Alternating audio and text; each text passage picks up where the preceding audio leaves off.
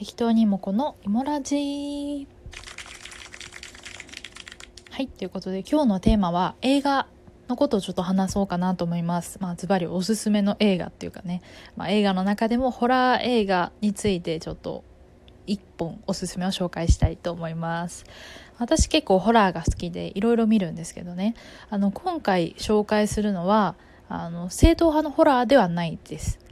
あのタイトルから言うと「ロー。少女の目覚め」というものでローっていうのは、えーと、RAW 生肉のローですね。生肉っていう意味です。これはフランスの映画で日本で公開されたのは23年前だったと思います。私も劇場で実際に見ました、まあ、この映画がねあのーまあ、ちょっと違うところっていうのがまずフランス映画ですごくおしゃれなんですよ。監督が女性の監督っていうこともあって色彩とかあと音楽とかねすっごくおしゃれ、うん、フランス映画っていう感じのもうおしゃれホラーなのにおしゃれなんですねまず。でただのホラーじゃないんです。ホラーっていうとまあお化けが出てくるとかね音でびっくりさせる系とかいろいろあると思うんですけどそういう系ではなくて、まあ、人間の怖さを描いてるものですね。ただまあ人間の怖さって言っても主人公はあのまあ、その副題で「少女の目覚め」ってあるように、まあ、女の子なんですね少女。その女の子がまああの自分に向き合っていくみたいなある種こう青春ストーリーみたいな部分もあってただのホラー映画じゃない。プラス、まあ、めちゃくちゃ重要なテーマでカニバリズム。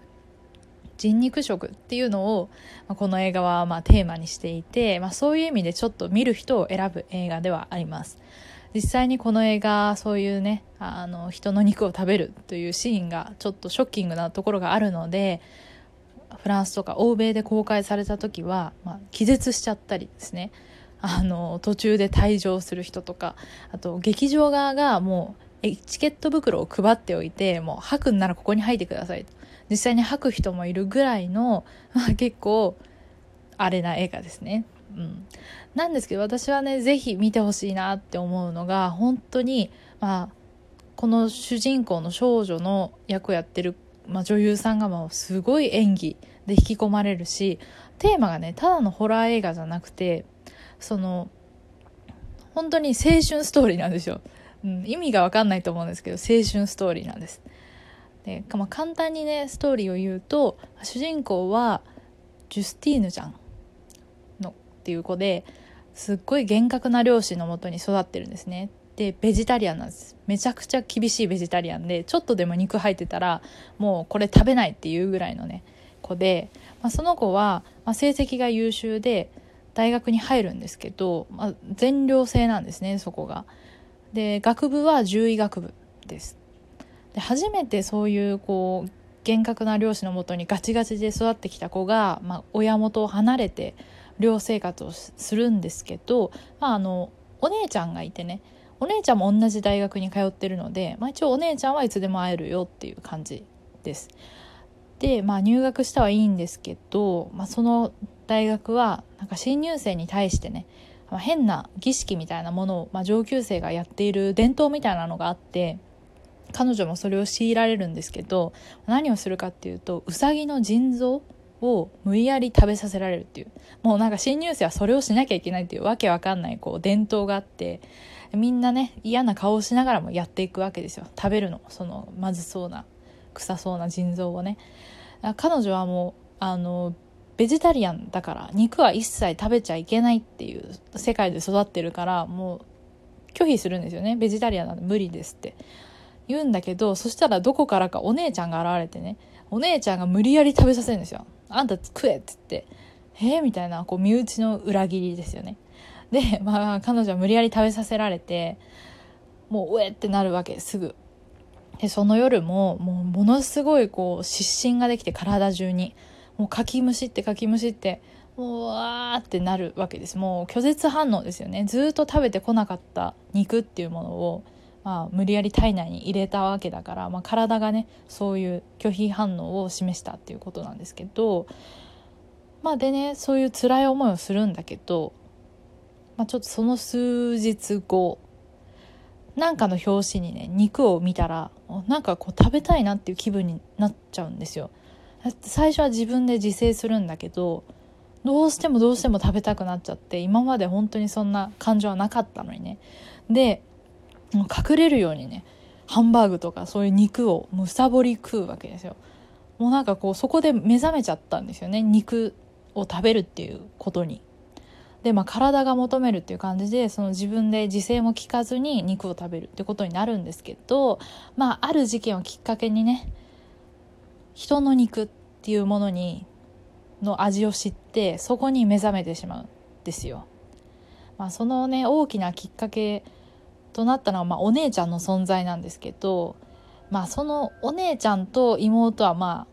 同じようなねあの目覚めその大学に入ったことで、まあ、肉に目覚めるっていうことをするんですよ。まあ肉は肉でも人肉っていうことそういうなんかこう未知なる自分に出会った時にまあどうやってそこをその自分と向き合っていくかっていうのがまずテーマなの。でも当然ねそういう受け入れがたいそういう性質性癖があるわけで、まあ、そこをね10代の少女がどうやって受け入れて乗り越えていくかっていうのが、まあ、テーマなんですけど、まあ、プラスやっぱり恋愛経験がない男性経験がない彼女が初めてそういう相手を知ってそういう行為をした時にまああの普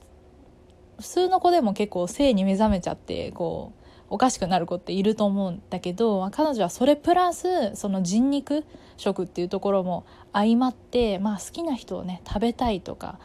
そういう感情になってしまって、まあ、そことも戦うっていうねすごい葛藤なんですよ。だから理解できないよ。あの人肉とかカニバリズムっていうのは全く理解できない世界だけどでもその葛藤とか初めてのものに出会ってなんか感動して体が求めてしまってその自分の欲望と戦うっていうのは誰しもこう経験することだと思うんですよねしかもそういう10代の時期に。それを、まあ、ちょっと特殊な、まあ、カニバリズムっていう性癖だけど、まあ、描いてる描き方は違うけど、まあ、本質はみんながこう戦わなきゃいけないようなあの、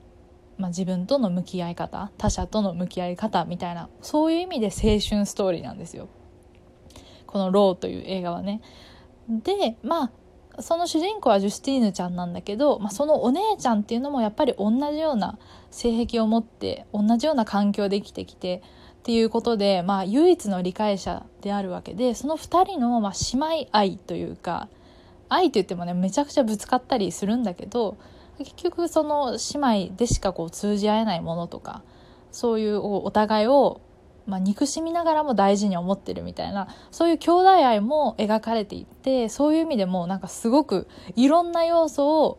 盛り込んだホラー映画でめちゃくちゃおすすめです。でまあ、確かにねちょっとあの